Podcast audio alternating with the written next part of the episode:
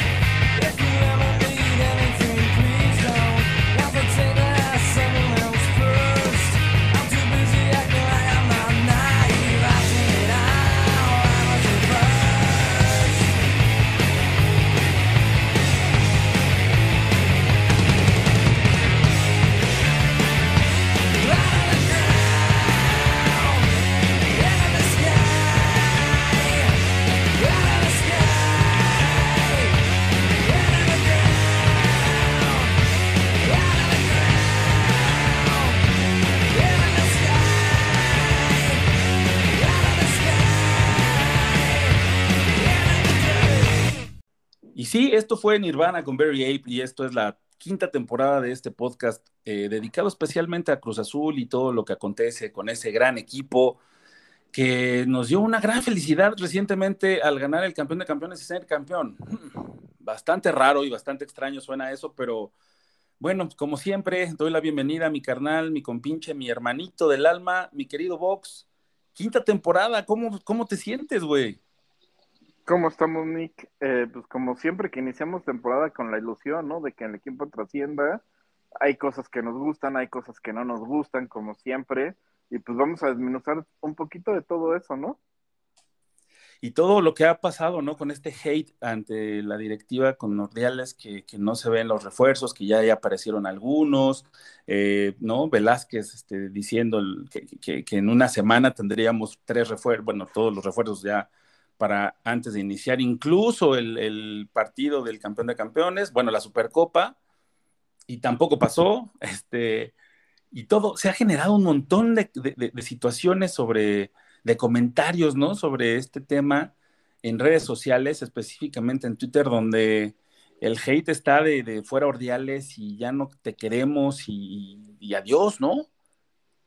Sí, creo que ha habido una inacción, por así decirlo, eh, de parte de la directiva, que eh, demuestra sobre todo un punto para, a mi parecer, ¿no? Falta de comunicación, eh, falta de una estrategia justo de dejarle saber a la gente qué es lo que se está buscando. Y no sé, ahí no me atrevo a decir si es por falta de que no saben qué hacer o porque realmente solo lo que les está faltando es la comunicación, ¿no? Pero sí se ve esa como situación rara, porque pues ya todo mundo, bueno, todos los demás equipos ya tienen sus refuerzos desde mucho antes de irse a pretemporada. Cruz Azul dejó de, de, trabajar en el sentido específico del equipo desde hace mucho tiempo, ¿no? Tenía un mes parado. Ordiales eh, hizo la limpia, que, quería, ya tiene una mejor relación con este técnico que también él pretendió desde hace mucho tiempo, que ahora llega a este Cruz Azul con, buen cartel, ¿no? Yo creo que sí, sí me parece que llega con buen cartel, o, no sé, a mí es mi, a mi parecer me parece, a mi parecer creo que sí es un, técnico que llega con buen cartel. Eh, empieza con el pie derecho ganándole al campeón actual, bueno, al bicampeón actual, porque el Atlas eh, recordemos que ganó los dos torneos este, recientes y, muy bien. Yo la verdad es que hablando y metiéndonos ya específicamente al partido, yo, yo creo que, ya puso las piezas donde tenía que ponerlas, ¿no? O sea, ya no hizo experimentos con un Nacho Rivero más adelantado, este, con un Cata Domínguez en el extremo, con un Mayor No, no, no, los puso donde realmente juegan bien y, a mí, para mí, el equipo lució bastante fuerte. Sí, creo que eso es la parte que ilusiona, que, que era lo que mencionábamos un poco, no un técnico pues con ciertas credenciales, con ciertos blasones, no estamos hablando, obviamente, de un Guardiola, de un club, este, toda la realidad de, del fútbol mexicano, pero creo que es bueno salir de la baraja de técnicos de siempre, de las cuales estábamos acostumbrados, ¿no? No sé cuántas veces nos ha dirigido Enrique Mesa, Luis Fernando Tena, etcétera, etcétera, etcétera, y, y como que siempre se volvían los mismos técnicos. Ahora creo que a mi parecer es una buena apuesta y me recuerda un poco eh, uno de los uruguayos que dirigió a Cruz Azul, Marcaría, ¿no? Eh, que nos fue, por cierto, bastante bien con él, aunque terminó peleado con la directiva precisamente por no traerle los, los refuerzos que él había requerido para sacar al equipo campeón. Sí, que tuvo este eh, como incidente con el presidente de aquel entonces, Billy Álvarez, el que ya también regresó y que ya no se sabe, ya no se sabe cuándo va a aparecer. Este, también hubo este cambio de, de del logotipo, ¿no? del escudo, del uniforme. bueno, ha habido muchas cosas ya con, eh, relacionadas con el Cruz Azul, pero sí me parece que tienes mucha razón en, eso, ¿no? Llega un, un, técnico cero viciado, ¿no? Eh, que llega con limpio, que no conoce al fútbol mexicano. Eso también es una gran ventaja, a pesar de que muchos pueden decir que es una debilidad. A mí me parece que es una gran ventaja porque puede llegar con ideas frescas, ¿no? Dicen, dicen que le gusta mucho jugar con jóvenes y se notó, además de que tenía muchas ausencias eh, con los seleccionados eh, del equipo en la pretemporada, que se llevó a varios del equipo juvenil de Cruz Azul, entonces eso como que también ilusiona mucho porque pues este también así pasó en el 2001, aquel lejano 2001 cuando la Libertadores se jugó con mucho canterano, ¿te acuerdas? Sí, claro que sí, cómo, cómo olvidarlo, ¿no? Eh, acá este, yo creo que sí es importante todo lo que mencionas y tampoco, ah, bueno, yo quiero una palabra, ¿no? Buscando una palabra que es el equilibrio, ¿no? No hay que volvernos locos este Cruz Azul tiene un equipo, creo que competitivo, le hacen falta refuerzos para volverse un aspirante al título. Y del otro lado, este, sí poder irle dando oportunidad a los jóvenes, pero sin que el peso del equipo recaiga en ellos, ¿no? Eso creo que, que sí no está Cruz Azul hoy día para darle ese peso a, a los jugadores canteranos, pero sí para irles dando eh, mayor juego, ¿no? Una, una de las muestras de ellos es, por ejemplo, el que ya oficialmente, vamos a decirlo así, Rodrigo Huescas pasa a ser parte del primer equipo, ¿no? Ya en contrato, ya en número, que cambia al, número 18 y ya no tiene sus 194 o sus cientos y tantos que traen todos los canteranos, ¿no? Que ahí es donde te das cuenta inmediatamente, ah, este es canterano porque trae el número ciento y cacho, ¿no? El 3.1416. Exactamente. Entonces, ahora Rodrigo Huescas ya es un jugador del primer equipo seguramente le vamos a ver minutos. Eh, sin embargo, pues es el único canterano que ya es oficialmente parte del primer equipo. Por ahí yo creo que vamos a estar viendo otros, de acuerdo a lo que vimos con este en, en este partido que mencionas contra Atlas.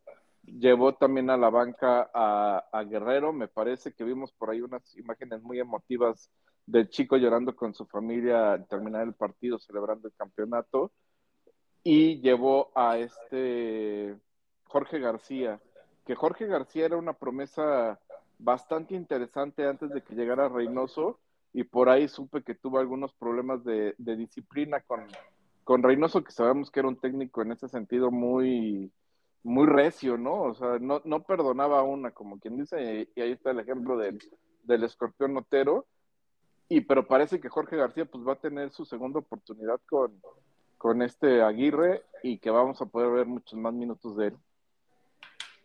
Y, hablando del partido de la Supercopa, que este partido, pues la verdad es que se inventó porque no tendría que haberse jugado siendo eh, realistas y estrictos. Eh, esta oportunidad que le dan a Cruz Azul de enfrentarse con el último campeón del torneo, ¿qué más te gustó del equipo, güey? ¿Y qué no te gustó del equipo? a toro pasado, pues creo que es un gran torneo que nos pusieron, porque justo creo que, o sea, sirve de muchas cosas, ¿no? Primero es un torneo oficial, eh, aunque sea inventado, aunque sea de, chocolate para muchos, pues es un trofeo más que llega a las vitrinas del, del club, ¿no? Dos, creo que anímicamente le sirve mucho al equipo porque venía de dos torneos pues desastrosos, por lo menos en números, ¿no? y en juego, güey.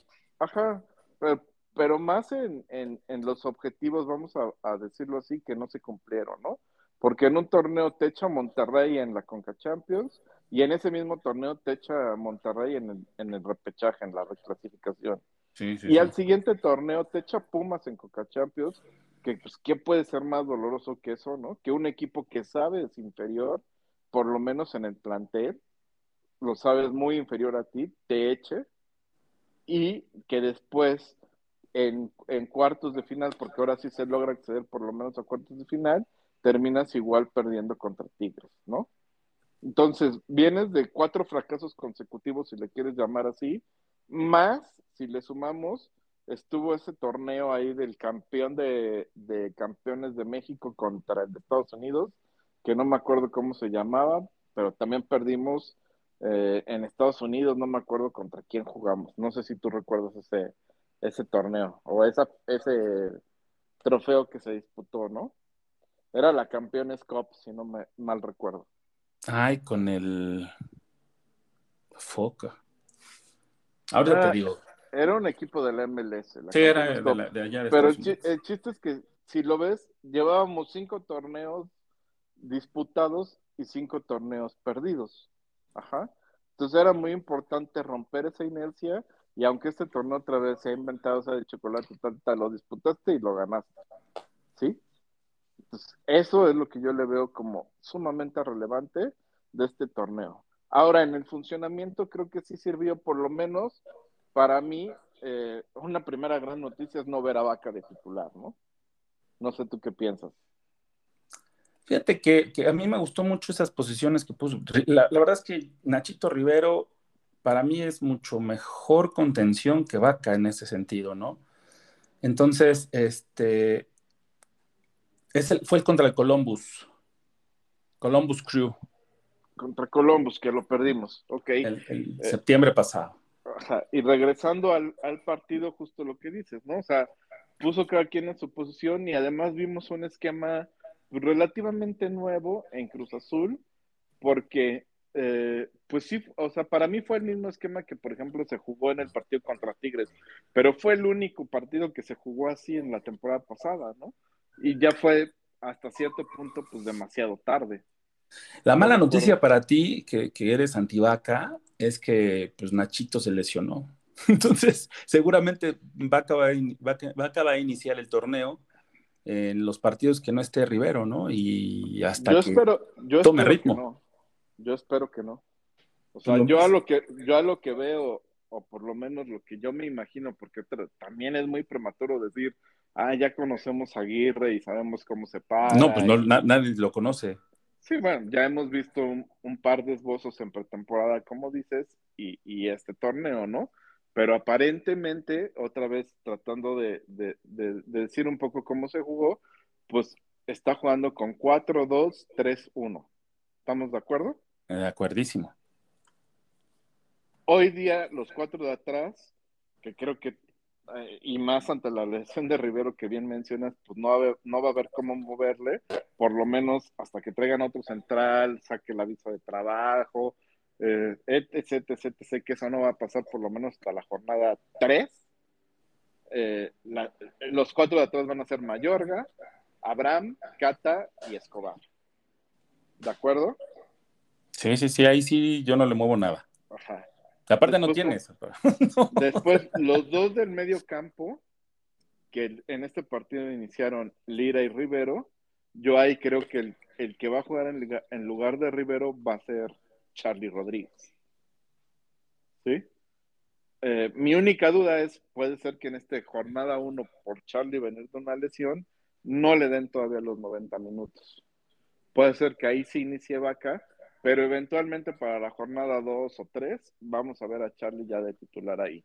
En cuanto o puede usarlo como revulsivo, ¿no? Empezar con Vaca y usarlo como revulsivo dependiendo de cómo se vaya desarrollando el partido. También es buena opción. Ajá, pues yo creo que va a depender más de lo físico de Charlie que del gusto de, de, de Aguirre, ¿no?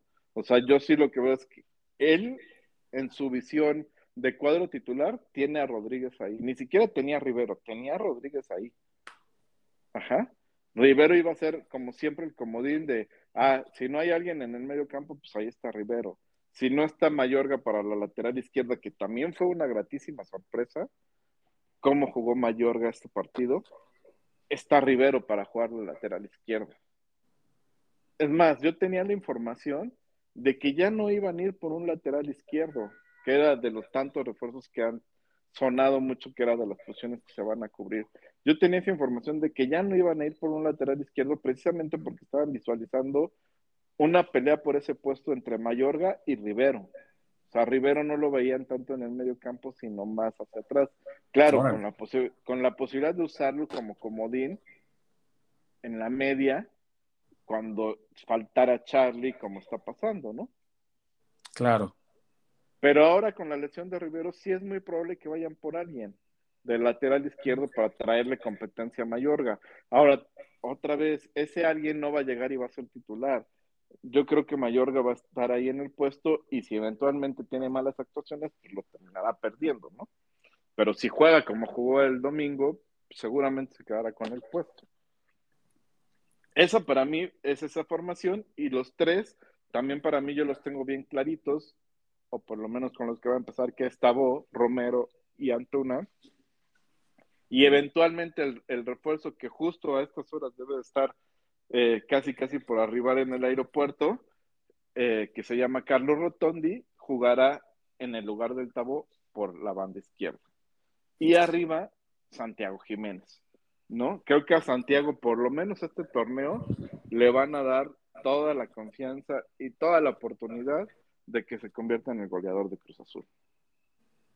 Y, y trae ganas, ¿eh? porque eh, finalmente muchos están pensando también en Qatar y, Santi es uno de ellos, entonces yo creo que este, este torneo vamos a ver una muchísimo mejor versión de Santi Jiménez y aparte va a tener, va a estar bien cobijado con Tabó, con Romero, con, con el refuerzo, que ¿cómo se llama, dices? Carlos Rotondi. El Rotondi, ¿no? Con Charlie, que también es muy, muy, este, muy buen pasador, con Antuna, que eh, ahí nada más faltaría afinarlo un poquito en ese, en ese pase final, porque Antuna es muy veloz, pero ya después este, mete unos centros que dan como, como penita, ¿no? Pero, pero ha jugado bastante bien. Si logra cobijar bien a Santi Jiménez con esos jugadores, o si se logran conectar, este, y ya quiero ver esa dupla de Romero Rotondi, güey, la Rorro, este, y lo que pueda hacer Tabó también, porque no, descartemos a, Tabó, porque es un, claro. jugador, ¿no? O sea, imagínate esos, tres dándole pases a Santi y Santi en la mejor versión, puta, o sea. Yo, yo lo que veo. Tengan miedo. yo lo que veo es otra vez, es, ese es el cuadro titular, pero al igual que lo dije con Mayorga, si no tienen buenas actuaciones, pues por eso va a haber gente buena o decente en la banca, ¿no? O esa es la intención, porque nadie lo porque ahorita no tienes una banca fuerte.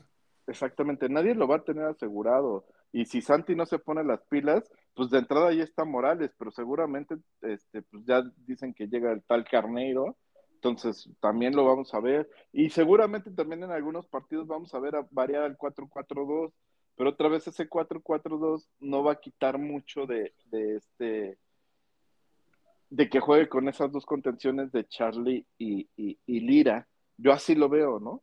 O sea, Charlie y Lira es a los que veo con el puesto más seguro mientras estén físicamente. Ajá. Esperemos que en esta ocasión no se tenga tanta Charlie dependencia, ¿no? Y, que el equipo no se caiga, si es que es el, porque, pues, bueno, puede lesionarse otra vez pero además con, o sea, sí hay una gran diferencia porque con Reynoso Charlie jugaba mucho más adelante. Charlie jugaba de ese enganche que era, que ahorita está jugando Romero, ¿sí?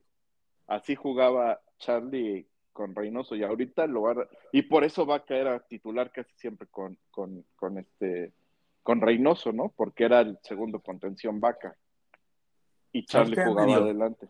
Ahorita ya medio mencionaste a un, a un, refuerzo, pero ¿qué te parece si nos damos una rolita y después regresamos para hablar de, los que van a llegar, que los que ya estamos ansiosos de que lleguen y de, los nombres y que le hicieron mucha emoción? Y, pero, ¿te parece en el segundo bloque? Vamos, claro que sí. Vamos a ver qué, qué, nos traen. Eh, y antes vamos a escuchar esta, esta joya que un día como hoy, hace 32 años, salía a la luz es el disco Fobia de su disco, de su disco anónimo y esta canción que se llama Puedo rascarme solo.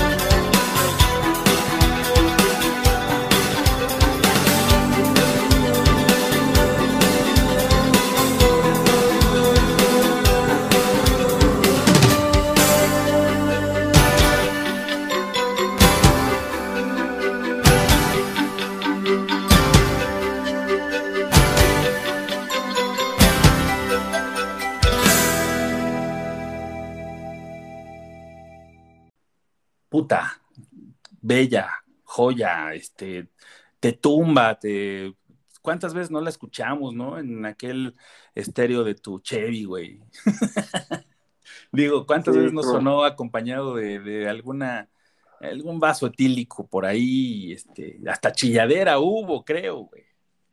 Sí, de las favoritas, ¿no? De, de, Fobia de toda la vida. Yo la, recuerdo mucho en aquella versión del, del Phobia on Ice, ¿no? Y, del picnic que, nos tocó vivir juntos. No sé si recuerdas ahí en el Metropolitan. Sí, sí, seguro, güey. No, no, han sido conciertazos. Y justo estaba viendo ahorita que este, en los recuerdos que te aparecen, ya sabes, ahí en Face, eh, que, que, hace cuatro años fue el concierto del pastel, que también fue una belleza absoluta, güey. Entonces. Sí, sí, de los mejores ah. conciertos que he ido. Pero bueno, ¿qué te parece si hablamos un poquito? Eh, mencionamos, si quieres, nada más las bajas, que ya sabemos a estas alturas quiénes son.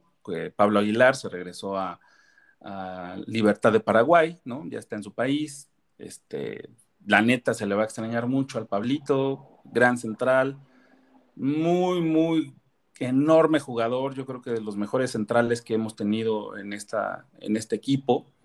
Eh, Rómulo Otero, el escorpión, se, fue sin mostrar gran cosa, ¿no? Se esperaban muchas, muchas eh, actuaciones sobresalientes del, del, escorpión, del 10, del Avinotinto, y pues no, no pasó nada, se fue. Se, los problemas internos que sabemos, ahí perdió su oportunidad y decidieron mejor cortarlo para evitar cualquier incidente futuro con el próximo técnico, supongo yo. También salió Adrián Aldrete, ¿no? Que se fue a los Pumas, este, cumplidor, nada que reprocharle, esperamos que le vaya súper bien en ese equipo. Eh, el Quick Mendoza, que también creo que él se quedó sin equipo porque yo creo que ya, ya pasaron sus mejores años. Y el más sonado y el que está así metiendo problemas ahorita, porque creo que ya hoy demanda, no sé qué, bla, bla, el técnico Reynoso, porque no le quieren pagar su finiquito como estaba programado. Pero bueno, esos son temas que ya les seguiremos contando más adelante. Y las altas, Rotondi. Rotondi llega como atacante eh, que juega por la lateral, por la derecha, si no me equivoco. Por, izquierda, por izquierda. Por izquierda. Y llega de Libertad. De Defensa y Justicia. Ah, bueno, fíjate de defensa y justicia de, Argentina, que era como su joyita que tenían y no querían soltarlo, pero finalmente este, pues también no puedes truncar la carrera de un futbolista de esa manera y pues también tienen que ganar su varito, ¿no? Entonces, eh, pues ya se llegó un arreglo porque estuvieron ahí entre jalones y apretones. Cuatro millones de dólares por el 80% del pase. Eh, defensa y justicia se queda con el 20% para una futura venta híjole, pues está bien, ¿no? Sí, sí, es, este refuerzo me gusta. A mí me gusta mucho que sea petición de Aguirre, o sea que eso es de lo que podemos empezar a, comentar, que por lo menos al parecer tampoco estamos en el día a día del equipo para aseverarlo. Eh, los refuerzos que van a llegar o que están sonando, etcétera, etcétera, etcétera, todas son peticiones del técnico. Y eso está padrísimo porque sí, los, ya los conoce, los va a poner a jugar, sabe lo que le hace falta a este equipo, ¿no? Después de tenerlos ya en la pretemporada, de un juego oficial. Este, pues a mí me parece que es lo más sano y lo, lo, digamos, lo que se tendría que hacer siempre. Sí, así es, y que fue, por ejemplo, de las cosas que estábamos recordando del pasado, que no le cumplieron, por ejemplo, a Marcaría, ¿no? Cuando él dijo, bueno, sí, ya tuvimos un torneo, llegamos a una final, eh, el siguiente paso es ser campeón, para ser campeón necesito a este, a este y a este, y no se los quisieron traer, ¿no? Eh, entonces creo que es, eh, en ese sentido es una buena decisión respetar las opciones que te está dando el técnico. Obviamente es una decisión en conjunto, seguramente pelotearon no, no solamente tres nombres o cuatro, sino seguramente 12, 15, 20 y de ahí pues se sacaron opciones que fueron alcanzables, que fueron negociables, etcétera, etcétera. Y eh, a mí, en lo personal, Rotondi, sin que yo lo conozca a fondo, ni mucho menos, porque la verdad no es así, pero las referencias que tengo de gente que sí lo ha visto, que sí lo conoce, que sí está en el día a día, vamos a hacer, a, decirlo así, del fútbol argentino, pues son muy buenas. Entonces creo que la vara ahí con Rotondi está bastante alta lo que me preocupa es lo, pues, lo que le pasa a todos los jugadores que vienen a Cruz Azul, que es eh, la condición física, ¿no? Y quiero, quiero darme a explicar bien, aquí no tiene nada que ver la pretemporada, dado que Rotondi hasta hace una semana estaba jugando ya en la Liga del Fútbol Argentina, donde ahí van ya en la pincha tres o cuatro, o sea, ya había hecho una pretemporada, ya estaba en, en competencia, pero la altura de la Ciudad de México siempre pesa. Sí, es lo malo de la adaptación, ¿no? De que tienen que llegar aquí y esperar a ver si sí aguantan este, oxigenar los pulmones cuando están corriendo, porque sí es pesado para la gente que está acostumbrada a correr a nivel del mar y de repente subir tanto, porque a pesar de que la Ciudad de México no es un Bolivia, ¿no? Este, sí me parece que, que sí, sí les pesa mucho jugar eh, a, los argentinos. Ojalá y que no sea, que sea una excepción agradable y que se demuestre, porque también he leído yo bastante de este Rotondi después de que se dio la noticia y que la confirmación de, y, muestra varios eh, números bastante buenos, ¿no? Que es un gran pasador, que es un gran jugador, que también te puede llegar por a atacar, no nada más a pasar el balón. Entonces, me parece que es una gran opción que trajeron y que este, y ya esperamos verlo en la cancha para ver qué podemos esperar de él y qué expectativas podemos tener. Me parece que va a tener una gran eh, compañía con, con, el creador del sexo, mi querido Ángel Romero, ¿no? Este, entonces yo, ya quiero ver esa dupla. Y la otra que se dio y que estaba como muy, muy este, en secreto y que tú esperabas un puto nombre gigante, ¿no? Ya histórico de un delantero así que decías, un killer a huevo, güey, ahora sí, ¿no? Y de repente salen con que es un uruguayo de 1.92 llamado Gonzalo Carneiro, que nadie lo conocía. y tú nos avisaste, ¿no? Tú nos compartiste la noticia. Sí, ahí salió todo el tema en redes sociales de, de Gonzalo Carneiro, de que venía a Cruz Azul, como tú dijiste, un jugador rápido, eh, que es el famoso acompañante de Santi, que siempre lo manejó así Ordiales. Entonces yo creo que, el esquema principal ahora con estas incorporaciones se va a mantener con el 3-1 arriba, pero ya vas a tener la flexibilidad de cambiar al, al 4-4-2. Y ahí si tirar a Carneiro y el, y el que va a jugar de comodines, yo creo que Rivero, teniendo la oportunidad, este, perdón, Romero, teniendo la oportunidad de Romero tirarlo ya sea por derecha o por izquierda y presidir de Antuna o de Rotondi cuando Carneiro entra a acompañar a Santi. Sí, yo la verdad es que desconozco al jugador, nunca lo había escuchado, sabemos que jugaba en la Liga Uruguaya, ¿no? La Liga Uruguaya no es tan famosa como la Liga Argentina, por ejemplo, o la brasileña, que son las más fuertes de, del Cono Sur, pero se han dicho varias cosas de, este delantero de que estaba rompiéndola en este momento y lo más importante es de que lo conoce, ya lo tuvo este eh, eh, eh, Aguirre en sus filas, ya lo dirigió y ya sabe qué es lo que necesitan. Entonces, yo sí estoy contento porque pues, es de 1.92, güey, y ya es que luego Cruz Azul juega mucho al centro, pero no tenía quien rematara. Desde, yo yo creo, sin temor a equivocarme, desde un eh, Loco Abreu, no tenemos un especialista rematador de cabeza. Entonces. Puede ser por ahí. A, mí, este, pues obviamente, como dijiste, eh, lo, que me causa cierta alegría, pues es que si sea una, una petición del técnico. Lo que no me convence, pues es la, la carrera que hemos visto, ¿no? Ya lleva por ahí de 5 o 6 años de futbolista y creo que no lleva ni 20 goles en, en, primera división, ¿no? Entonces, es algo y justo eh, cuando este Aguirre lo lleva a Sao Paulo, termina por ahí pues decepcionando mucho, no solo en lo deportivo, sino que tiene un doping por cocaína que lo deja suspendido 10 meses fuera, ¿no? Entonces también es ahí un antecedente de disciplina que no es para satanizar a nadie tampoco, pero pues que no deja buen sabor de, boca, ¿no? Puta, qué chido que ya no está el gulit, güey. si no, se iban a juntar el hambre con la comida, entonces valió madre, güey. Oye, pero lo que sí está bueno es de que, este, pues vamos a tener esa opción. Vamos a darle, digo, yo espero que no sea un, un Brian Angulo, ¿no? Que llegó con un cartel enorme de una liga ecuatoriana, goleador, y que llegó acá y que no pasó gran cosa, ¿no? O sea, sí, no, no pasó nada. Y, y ahora a favor de este cuate, pues también es una realidad que está viviendo el mejor momento de su carrera ahorita, con el Liverpool de Uruguay, donde pues, se pudo resarcir justo de esta sanción que venía de Sao Paulo y todo. Entonces, que vuelva a apostar por él Aguirre también te habla de que algo le ve, ¿no? Porque no es común que un técnico apueste dos veces por el mismo jugador, a sabiendas de que ya le falló una vez. Y también creo que llega como jugador libre, ¿no? Sí, sí, obviamente los dineros importan, ¿no? Y ahí al, ser un jugador que en teoría no te va a costar o te va a costar muy poco, porque pues casi siempre hay una lana por lo menos para los representantes, eh, aminora mucho el camino para que llegue. Esa parte también lo entiendo. pero no deja de ser una petición del técnico y no deja de, ser esta circunstancia de que otra vez eh, Aguirre lo lleva a Sao Paulo, falla porque sus números así lo dicen, el que termine saliendo del equipo así lo dice, la suspensión así lo dice, y sin embargo Aguirre vuelve a apostar por él. No es una situación común en cualquier eh, cosa de la vida, ¿no? No solo en el fútbol.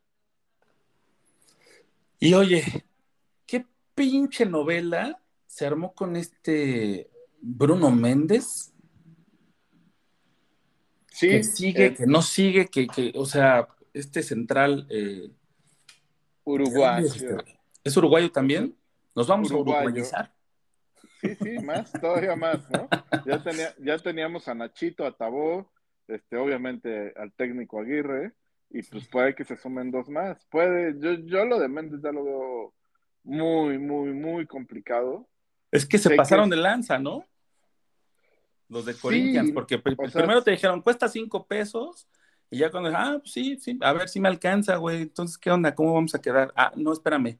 Oye, eh, le podemos sacar más varo. Ah, pues sabes que ya cuesta 10. Ah, chinga, es que está estrenando zapatos. Sí, un poquito, pero tampoco fue tan así. Lo que pasa es que así también Cruz Azul luego las quiere vender, ¿no? Pero tampoco las cosas son siempre como, como lo salen a decir en los medios o como lo dice la prensa amiga y demás, tampoco la, las cosas siempre son así. Eh, la historia resumida es, este, Méndez estaba jugando en el Inter de Porto Alegre, aunque su carta pertenece a, Corinthians, como bien dices, y había estado a préstamo con opción de compra. Eh, lo que quieras, pues, no les alcanzó para pagarlo y ellos habían hecho una oferta de 3.5 millones por el 30% del pase del jugador. Cruz Azul pensó que igualando esa oferta le iban a decir que sí. Se me hace ilógico si ya la habían rechazado, ¿por qué a ti te iban a decir que sí? ¿No? Y entonces Corinthians dice, pues sí, sí estoy interesado en venderlo, pero si me pagas el 100%, que saca la proporción y es justo casi lo que están pidiendo, los 10 millones de dólares que están pidiendo y que yo no veo de dónde los voy a pagar Cruz Azul. Esa es la realidad. Yo supongo que están tratando de negociar un punto intermedio, algo así como te doy cinco por la mitad, etcétera, etcétera. Y en, ese estilo y afloje, porque si es una petición de Aguirre y si es un, uno de esos jugadores en los que cuál puede cimentar el proyecto deportivo, tal cual lo fue con Pablito Aguilar, por ejemplo, en su momento con, con Cruz Azul. Pero se, sí, se, se excedió mucho el costo, ¿no? La verdad, también. Sí, pero es un, o sea, es un jugador que para mi gusto los vale, ¿no? Estás hablando de un jugador de 22 años, seleccionado nacional uruguayo, que viene de una liga, pues la, la, mejor liga de América, ¿no? O sea, la liga brasileña. Entonces, si juntas todas esas en una ecuación y te dicen vale 10 millones de dólares, pues la verdad es que sí los vale. Que, que tengas el dinero para pagarlo, pues es otra cosa. Oye, ¿y, qué hay que en relación con Pablito Cepelini, que según regresa, a ver, ¿qué onda? ¿Se queda, no, se queda? no se queda. no se queda. Esta directiva, si algo tienes que es muy tribunera. Digo, a pesar de las malas decisiones que pueden tener o de las malas gestiones que pueden tener en el trabajo, pero si trajeron a Aguirre, también Aguirre tiene la cosa esta de sentar a las vacas sagradas. Y yo por eso sí creo que eventualmente, tarde que temprano, eh, vamos a ver a, Vaca en la, en la banca y por ahí, si me apuras, a Cata también, ¿no? Todo va a depender de qué clase de central llegue. Pero pues, si Méndez venía o si viene por ahí, porque pues, si existe ahí todavía una pequeña posibilidad, eh, seguramente vamos a terminar viendo a, a Cata en la banca y a un uruguayo y a un peruano en la central. Exactamente. Y eh, en ese sentido de tribunero, pues todo el mundo sabemos que a Pablo Zapelino no es bienvenido en, Cruz Azul y por esa sencilla razón, aunque futbolísticamente tu plantel esté corto, no lo van a traer. Ya no quieren más mentadas de mozart. Como tú dices, diario son mentadas de madre para Ordiales, para Velázquez, para todas las directivas Diario tuve las redes sociales y eso es lo que hay diario, mentadas y mentadas de madre. Con razón, sin razón, como lo quieras llamar, pero eso es lo que hay. no quieren traer más mentadas de madre. Entonces, los movimientos que van a hacer, van a hacer para tratar de alejar eso y probablemente lo logren. o sea, ahorita tuvieron una oportunidad de oro con el, con el campeón de, de eh, campeones o como se haya llamado esa madre, con el Atlas, ¿no? Creo que la cagaron al no anunciar los refuerzos luego, luego, ¿no? Porque si el, si el lunes tú hubieras anunciado tus tres refuerzos, toda la gente hubiera estado feliz. Sí, es que eso es sea, no es tan complicado, ¿no? El tema es de que yo creo que se tiraron a la maca. Se confiaron demasiado y dijeron, pues falta como un ratito, entonces tú vente, no pasa nada. Y entonces ya cuando vieron que el torneo estaba a la vuelta de la esquina y que sí tenían un plantel bastante corto, eh, primero se tardaron en decidir quién iba a dirigir el equipo, ¿no? Demasiados rumores, ok, ya llegó Aguirre. Aguirre en lo que se adapta, ¿no? Y se, pone, a trabajar en serio, este, pues vamos a darle ese tiempo para, porque yo quiero y está bien eso, pero hazlo con el tiempo bien, ¿no? Yo creo que ahí les faltaron, eh, o, donde erraron fueron en los tiempos, o en donde la cagaron fueron en los tiempos, que no fueron los adecuados y que finalmente se los comió. Y como tienen hasta el 30 de septiembre, güey, creo que ya dos días después va, a iniciar la, liguilla, porque es un, va a ser un torneo super express, ¿no? Creo que acaba en octubre o en principios de noviembre, una cosa así, ¿no? Este torneo que va a iniciar. Sí, así tal y como lo dices, va a ser un torneo muy rápido. Y sí, tenemos un plantel corto que si lo redondeas con refuerzos ya pinta para buenas cosas. Para mí, eh, un equipo que puede competir por lo menos para semifinales. Pero bueno, a mí me parece que van a seguir llegando. Yo sí espero un central, ¿no? Que sí hace falta porque se lesiona uno de los dos y no tenemos un central confiable, que es yo creo que de las bases principales que debe tener un equipo profesional o no profesional, ¿no? Tener una buena defensiva sólida para que de ahí se base todo el ataque, ¿no? Con base en esa gran defensa, vayas para adelante. A mí me parece que sí se tiene que plantear un equipo y si hay una lesión de cualquiera de los dos, este, Cata o, el peruano, no me acuerdo cómo se llama. Este, Abraham. Abraham. Eh, yo creo que ahí vamos eh, a, mordernos las uñas porque no hay quien, ¿no? Este, estaba Pablito antes, sí necesitamos uno, un, defensa central, ojalá y se dé esta negociación y que se pueda destrabar un poquito para que este gran jugador que se han leído muchas cosas y, grandes cosas sobre las actuaciones que ha tenido Méndez, ¿no? Entonces, este, ojalá y se pueda dar porque es interesante y es, me parece que es alguien con mucha personalidad, muchos huevos, para poder ordenar este, esta, esta defensiva eh, Bruno Méndez. Pero bueno, veremos qué pasa. Lo que sí que se viene el partido contra Tigres el próximo sábado, este, con la plantilla que se tiene, se tiene que arrancar el torneo sí o sí. Y no me parece que demerite tanto. Y vamos a ver también cómo viene Tigres, ¿no? Que es un tema eh, que no nos compete, pero pues siempre las primeras fechas es como más fácil llevarte puntos de un lugar tan complicado como puede ser el universitario, güey. Sí, totalmente de acuerdo. Vamos a ver cómo se plantea. Separemos un poquito, o por lo menos esa es mi opinión, el tema deportivo del tema directivo y pues concentrémonos ahorita este fin de semana en apoyar al equipo, en ver en lo deportivo cómo responde, que creo que ahí sí se vale y debemos ilusionarnos porque se tiene equipo para competir y más en un torneo, como dices tú, tan corto, tan express, que si le metes esas tres este, tuerquitas que necesitas para amarrar bien al equipo, seguramente vamos a tener con qué llegar muy lejos. Seguro que sí. Bueno, y ya ahorita hablamos, si te parece, en el tercer bloque de manera rápida y breve de, de los uniformes, porque sí merece la pena hablar de eso. Este, a mí me, encantaron, ya quiero todas las playeras, pero bueno, lo platicamos si quieres. Después de esta canción, que también cumple años, güey. O sea, salió en el 95, tiene 96, 2005, 2015, 27 años que salió, El Sueño Estéreo, sí, sí, con Soda Estéreo. Y esta canción se llama Pasos, que es una de las favoritas, que también la pueden escuchar en la versión Unplugged. Esta es la versión original, espero la disfruten y vamos y regresamos.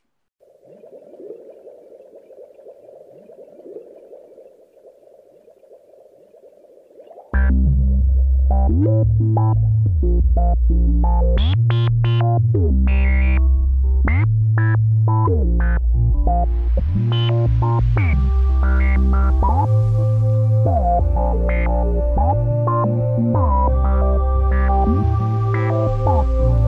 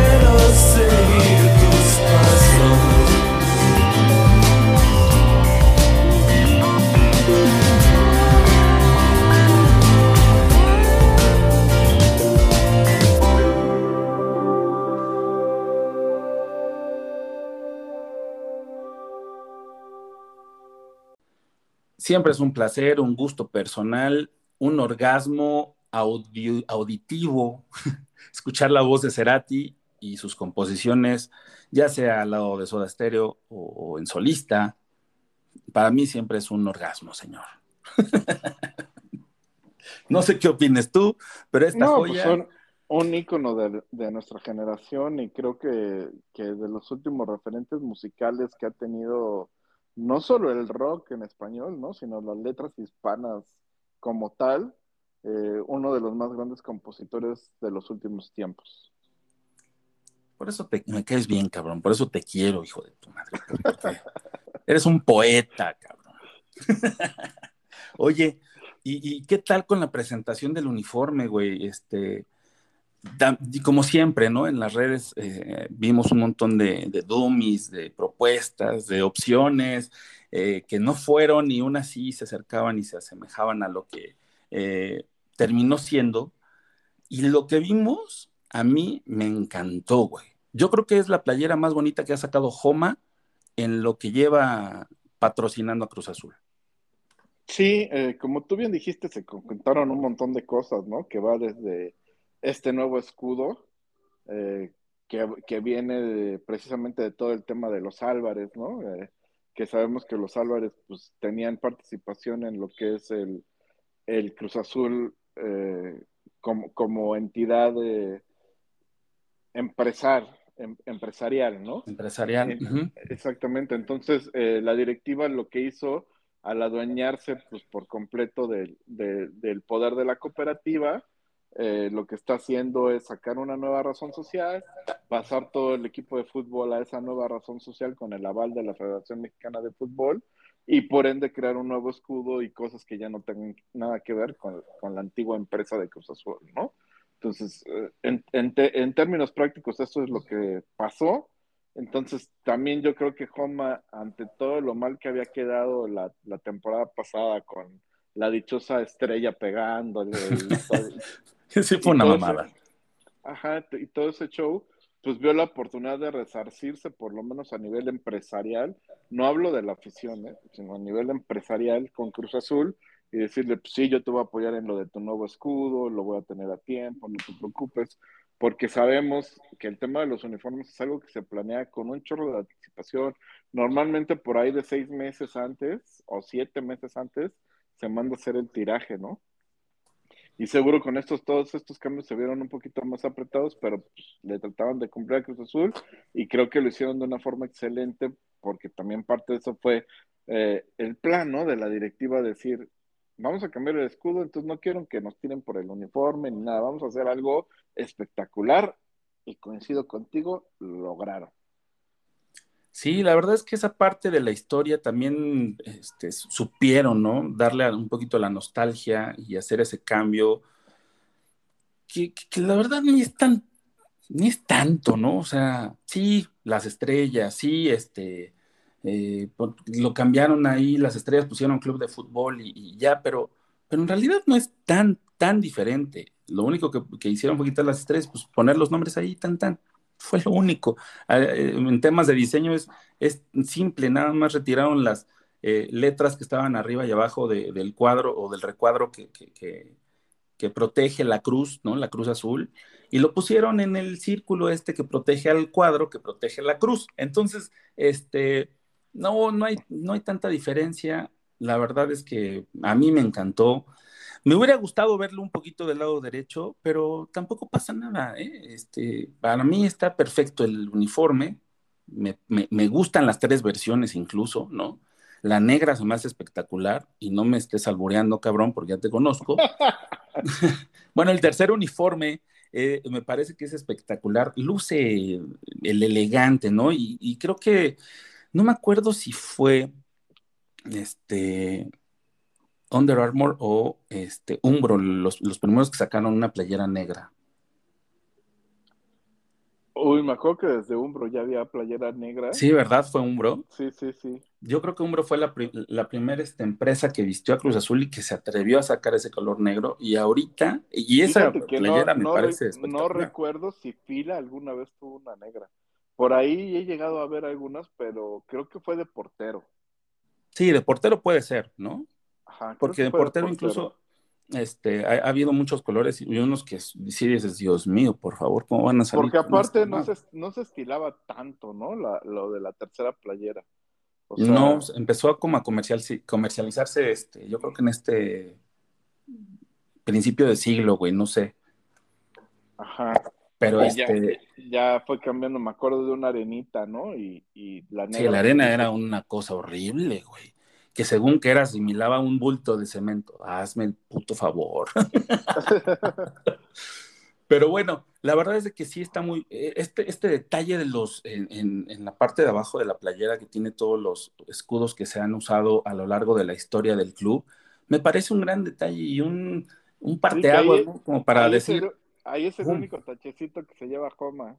O que no haya sido que aproveche el, No, no, déjame, no sé si lo has notado, pero a partir de esto igual y, lo vas a notar. Eh, los escudos, como tú dices, a mí me gustaron mucho, nada más que se supone que están en orden cronológico. Y no están. ¿no? Y el 3 y el 4 están volteados. Ah, qué pendejos. no, tú ya la viste en vivo. Sí, sí, sí.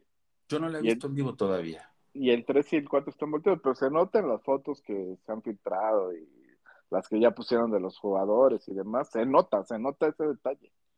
Porque justo va así como el del campeonato 1, el del campeonato, o bueno, vamos a decirlo en estrellas, ¿no? Como el, el primero sin estrellas, luego una estrella, dos estrellas, tres estrellas. Y el, el, el, tercer escudo, que no quiere decir que sea el de tres estrellas, porque ahorita no me acuerdo bien, pero el tercer escudo y el cuarto escudo son los que están volteados. O sea, el cuarto está en la posición 3 y el 3 está en la posición 4. Pero bueno, pecata, pecata minuta. Sí, sí, sí, la verdad, pecata minuta, ¿no? Pero me parece que es un gran detalle así como eh, conmemorando, dejando las estrellas y diciendo, no los olvidamos, aquí están, ¿no? Eh, me parece bastante chido por parte de Homa. Hasta, hasta el eslogan que sacaron, ¿no? De, Cruz Azul de las estrellas en el corazón. Creo que también fue, fue un lindo detalle. Eh, es que aparte somos bien fáciles, güey. Sí, sí. O, sea, la afición somos muy fáciles. Al final creo que era algo que se tenía que hacer. Eh, sí duele un poco que nunca haya habido un, un uniforme con el escudo con nueve estrellas, ¿no? Eso creo que es lo único que se puede recriminar. Yo lo que se agradece es que se haya quitado esas pinches franjas que nunca me gustaron, las de color negro, güey. las más oscuras en la parte de enfrente. Porque aparte en la parte de atrás estaba el azul liso. Hubiera estado bueno que las pusieran también en la parte de atrás, ¿no? Pero bueno. Eso me parece muy Lo que creo que a, nadie le gustó fue esa parte de la estrellita pegada, ¿no? Eh, ese uniforme... y, luego eso. Ajá si ese uniforme hubiera salido con el escudo, el, escudo de nueve estrellas, pues olvídate. Estás fumando mota, güey, porque a cada rato le haces así, cabrón. Y o sea, me invita, cabrón, no seas culero. no, no me quiero mochar. Pinche fumasolo. Oye, ¿y viste las sudaderas y todo esto que está sacando? Todo precioso. A mí me gustó mucho toda la combinación que sacaron negro con lila y lila con negro, ¿no? Porque justo invirtieron esos colores me gustan mucho más que lo, que lo azul. Por ejemplo, en, en, todo lo que es la ropa de entrenamiento, etcétera, etcétera. La playera azul a mí siempre me ha encantado y pues, es la primera que, que, me compré, ¿no? Ya la tengo la, la playera azul, pero me compré, por ejemplo, una polo negra con lilo y me parece preciosa. Eh, sí, esa, esa está increíble, güey. Sí, esa tiene que estar en mi closet pronto también. Ajá, me parece preciosa. Y la al revés también está muy bonita, la verdad. O sea, todo lo que viene lila con negro también está muy bonito. Sí, viene este... extrañamente todo lo que hicieron de entrenamiento y demás, esas combinaciones me parecen las más bonitas. Y las azules con blanco no se ven tan bien. No, le hubieran metido el mismo azulito que tiene como el filito de abajo, ¿no? Exacto. Exacto, no sé, o sea, no es que estén feas, no, no, no, no, no feas, para nada. pero no, las otras me parecen espectaculares, ¿no? El, el negro con lila y el lila con negro. Y el azul es como muy normalito. Estoy entrando a Gambetita y todavía no tienen eso, ¿verdad? ¿Ya pronto o cuándo?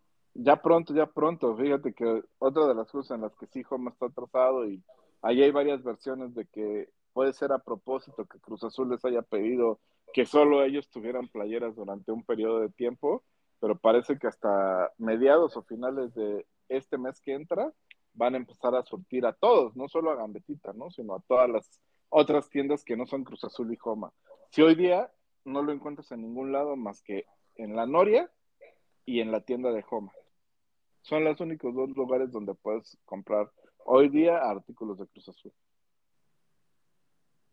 Si hay un chubasquero rosa con, con esto, los, los, este, el logotipo de, de Joma y el escudo de Cruz Azul negro que se ve increíble. Sí, sí, te digo que esas combinaciones en general, la verdad, de todo lo que sacaron, todo está bien bonito. Todo lo que trae negro con lila o lila con negro, todo está bien bonito. Pero pues ahí ya, o sea, si son de esos desesperados como yo que ya quieren la playa, pues tendrán que ir a la Noria o tendrán que comprar en la página de Homa y esperar a que les llegue. Chale, Pues yo, este, yo me espero a Gambetita, güey, sin pedos. Vale, vale. Que, compren en Gambetita también, es buen precio y todo ese desmadre, güey, también. sí, exactamente, ya tienes un 10% de descuento asegurado con, con cualquier embajador y pues ahí listo, ¿no? Pues sí, güey, pues sí pueden comprarlo con Joma, pero no, o sea, por pinches este, envidiosos no les compren, güey. Porque ¿Qué te pues, parece? Sale, de todas maneras, esos güey lo producen, o sea, no hay van a ganar. ¿Y qué te parece, mijo, si vamos a una rolita más? ah, ya nos extendimos tanto, ¿ah? Para nuestro último bloque. Este, yo quiero seguir con esta tradición argentina que pusiste ahí con, con Cerati y pues del rock en español que, que empezamos desde Fobia. Y quiero otro clasiquito, pero ahora nos vamos a ir con algo de Charlie García y esto que se llama La Ruta del Tentempié.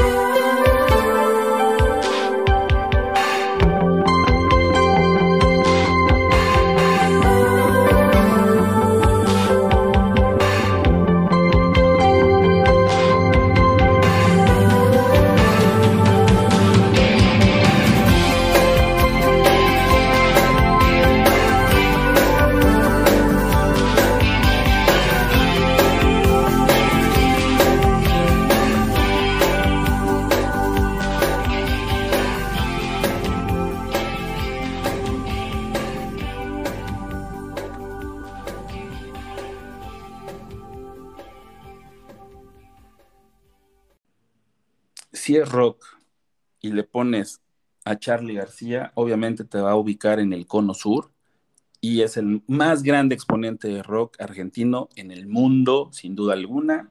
Charlie Grandi, Charlie por siempre. ¡Ay, puto! Ay, papá, qué recibida le estamos dando al Rotondi, ¿eh? Rotondi, no, espérate al cierre, güey, porque siguen los festejos, güey. Hay discos que han cumplido años y es este también muy importante en la historia del rock, este, no nada más argentino, sino en español. Entonces, ya vas a ver con qué vamos a cerrar. Oye, este, hablando ya de, dejando de lado la, la, emoción del regreso de Cruz Azul, que juega el próximo sábado ante Tigres a las 7 eh, de la noche, ¿no? En horario, creo que va por Televisa dejando de lado los uniformes también, que nos emocionaron tanto, tú ya tienes uno, pinche mono, estuvieras avisado para pedirte el otro, ¿ah? pero pues este, está bien, está bien, pinche envidioso, pinche joma. y, el gran, eh, los refuerzos que van llegando de a poco, que se tardaron, pero que también vienen a apuntalar este equipo que, promete y, y, un técnico que también tiene este, como ese, le dejamos ese, esa estrellita de, ilusión que todos tenemos, esta gran afición azul. ¿Qué recomendaciones tenemos para este fin de semana para ver mientras llega el partido del Cruz Azul? Mira, eh, tengo dos, pero me voy por una que me tiene pendejo así literal, ¿no? Eh, es, es una serie en Paramount Plus que te cuenta ni más ni menos de la historia de cómo se hizo la película del Padrino tal vez la película más favorita para mí de toda la historia.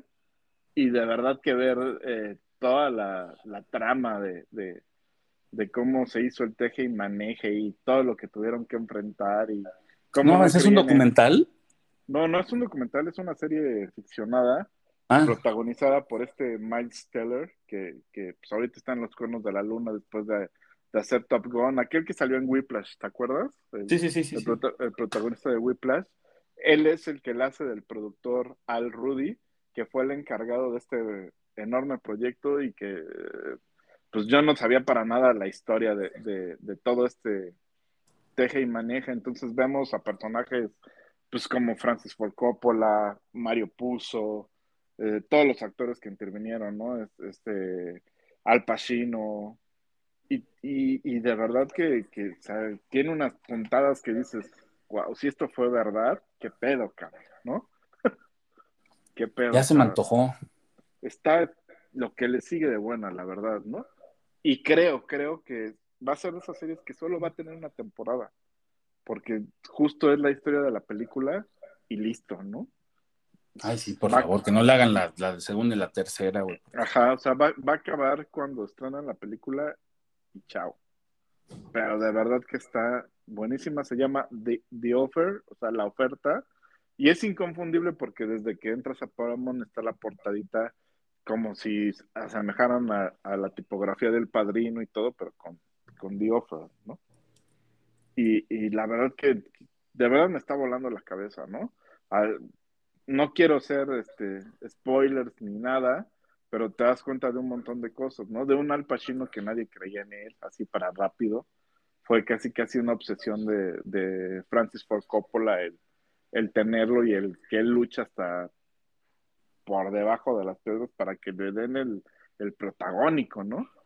Y, y, también cómo convencen a al que él hace de, de, de Vito Corleone, se me fue el nombre, perdón, este actor que ya, Marlon Brando, ¿no? Que ya era súper reconocido en ese momento y que pensaban que no le iban a poder llegar al precio, pues jamás. Sin embargo, lo convencen no a billetazos, sino pues con el arte que están construyendo.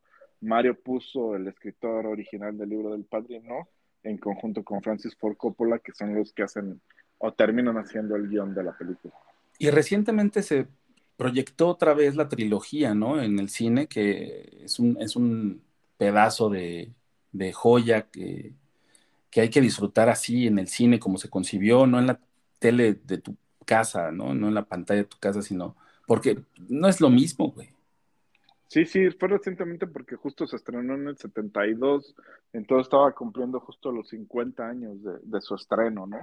Y de verdad que a, mí es una de las películas que siempre me ha gustado más. Eh, tanto la 1 como la 2 en este caso se enfocan en, en la 1, eh, otra vez de, que sí había sido un gran libro, el, el Padrino había sido un bestseller y todo, pero todas las dificultades que se encuentran, que algunas parecen de verdad increíbles, para poder filmar la película, ¿no? Y, y ese paralelismo que pasa entre la ficción, que es el libro y la película, y la vida real, que es todas las cosas que, que encuentran para poderla llevar a cabo y cómo hasta la mafia, la verdadera mafia, la verdadera cosa nuestra termina involucrada en la creación de la película, ¿no?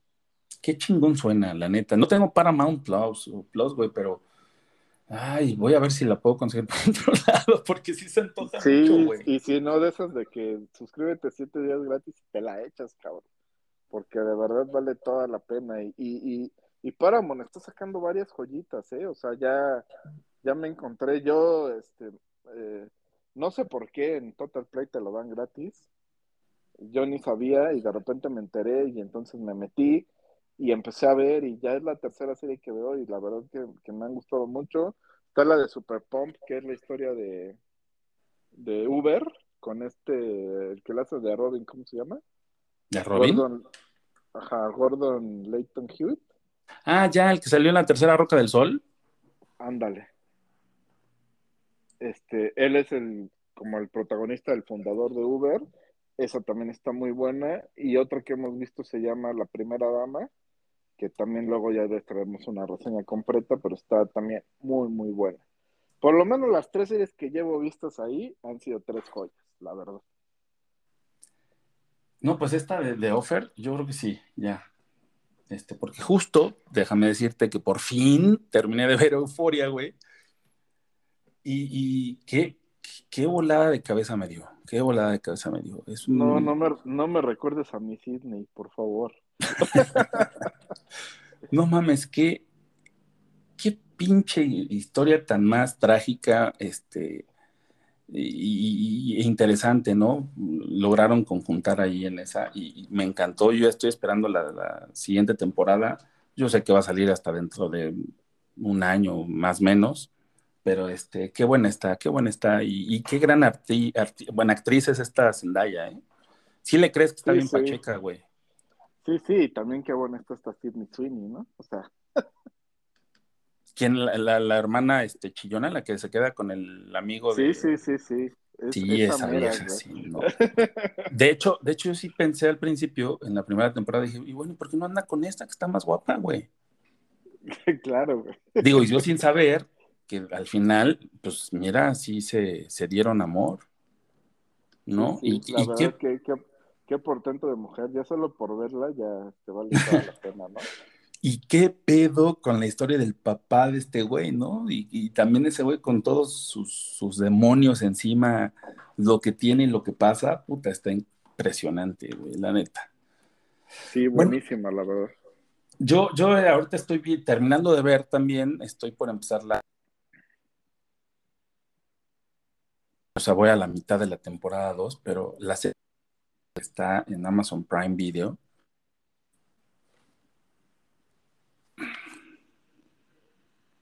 ¿Sí estoy? Como que te fuiste de, a momentos. ¿Quién sabe qué pedo? Porque de repente se vio. Bueno, yo, yo la, la, serie que estoy viendo y que está en Amazon Prime Video es la, la serie de The Voice, que prácticamente voy a la mitad porque ya se está estrenando la tercera temporada. Ya acabó, ¿no? Bueno, vi el mame ahí en, en redes sociales de que ya fue el final y que súper chingón y, y todo ese pedo. Yo la verdad es que me salto, ahorita estoy saltando para que no me, no, no, no leer ningún spoiler, güey, pero sí me está encantando mucho porque es como la historia esta de, de, de la Liga de la Justicia, pero que eh, humana, ¿no? O sea, la humanizaron, sí, sí. humanizaron a los superhéroes, este, tienen eh, problemas como cualquier otro, tienen este, conflictos internos, tienen traumas, tienen este, pedos normales. Y eso lo meten, este...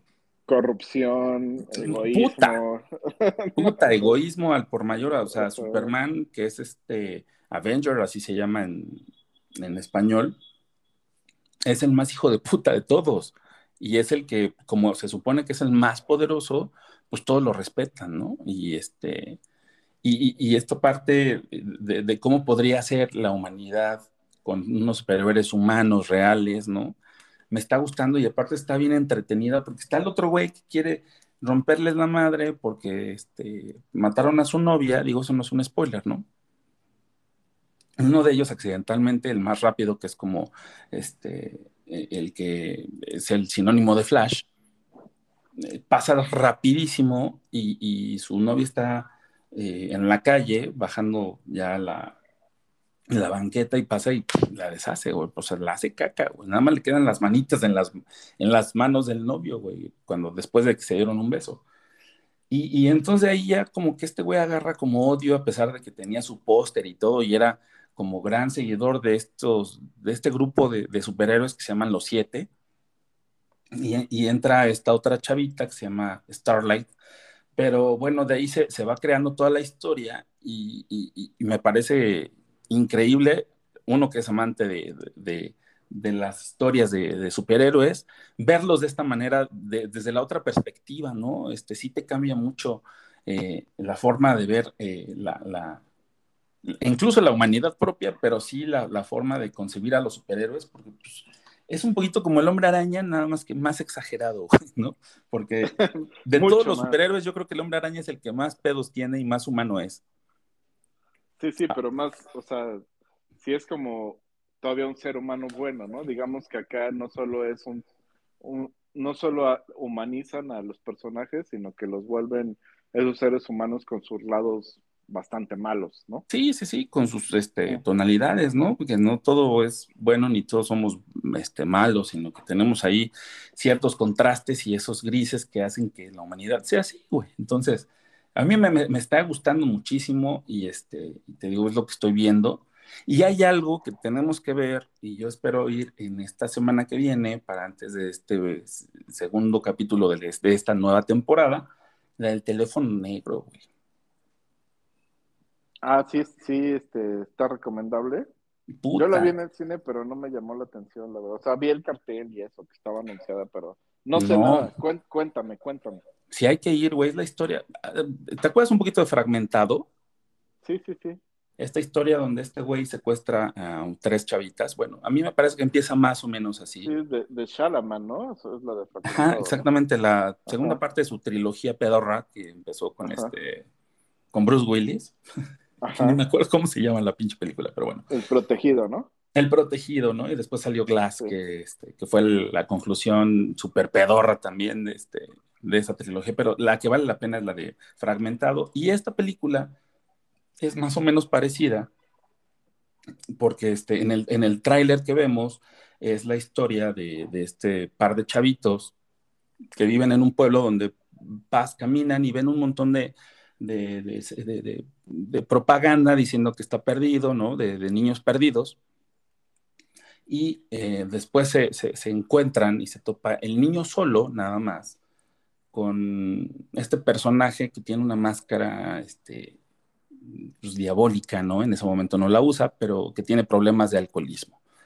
Entonces él se cae, tira como muchas cosas y el niño le dice, le puedo ayudar, ¿no? Ya sabes que son muy, muy atentos los gringos en ese sentido. Y, y, el niño, pues en ese momento, pues este, pues, lo, lo, rapta, ¿no? Entonces despierta el niño en una recámara, bueno, en un cuarto oscuro, donde nada más está una cama y un teléfono que está descolgado, o sea, que no tiene, no está conectado. Es un teléfono negro. Y entonces eh, suena el teléfono de repente y contesta el niño y se supone que son las víctimas de este personaje, de este secuestrador, anteriores a él. Entonces, son las voces que le están diciendo, oye, pues mira, si te eh, hace esto y esto otro, ¿no? Le van dando como tips para que no, no muera finalmente, no, les, no le pase lo que les pasó a ellos. Y cada llamada es una víctima diferente. Entonces, al final te explican el por qué, pero todo lo que he leído de reseñas de esta película, ninguna, ninguna te dice que está culera. Que desde que llegas estás mordiéndote los dedos, las uñas y, todo, güey, la cutícula ahí también, porque te tiene tenso, ¿no? Y que nada más tiene como estas escenas de, este, de, que te impresiona y te hace brincar, tiene como dos o tres, pero que no abusa de eso, sino que es más el terror psicológico, güey. Entonces, yo ya, ya quiero ir a verla. No sabía que ya estaba en cine, apenas en esta semana vi que ya estaba. Entonces, este, está ya en mi lista de, de quiero ir ya, güey. Entonces, recomendablísima. Está bien. Pues listo, mijo. Vamos a cerrar este gran programa con una gran rola que no sé cuál es, pero me lo imagino. Cuéntanos. pues bueno, también un disco que salió en el 99, casi, casi saliendo, este, bueno, comenzando ya el siglo XXI, eh, de un disco que, trabajó muchísimo en solitario, ¿no? Y ya también murió uno de los, de los personajes que también ayudaron a concebir toda esta eh, serie de loops, porque pagó por un montón de derechos de este, Cerati en este tema, bueno, en todo este disco, pero fue el, el, primer disco solista, bueno, el segundo disco solista de él, pero el primero después de, haber terminado Soda Stereo. Y eh, a mí me parece la, canción más bonita de este álbum, a pesar de que es un álbum que es súper redondo y yo lo sigo escuchando, y a pesar de que ya tiene eh, mucho, mucho tiempo que se publicó, recientemente cumplió años también, salió en el 99, espérame, tiene 30, no. No, 23 años. 23 añitos nada más tiene este disco.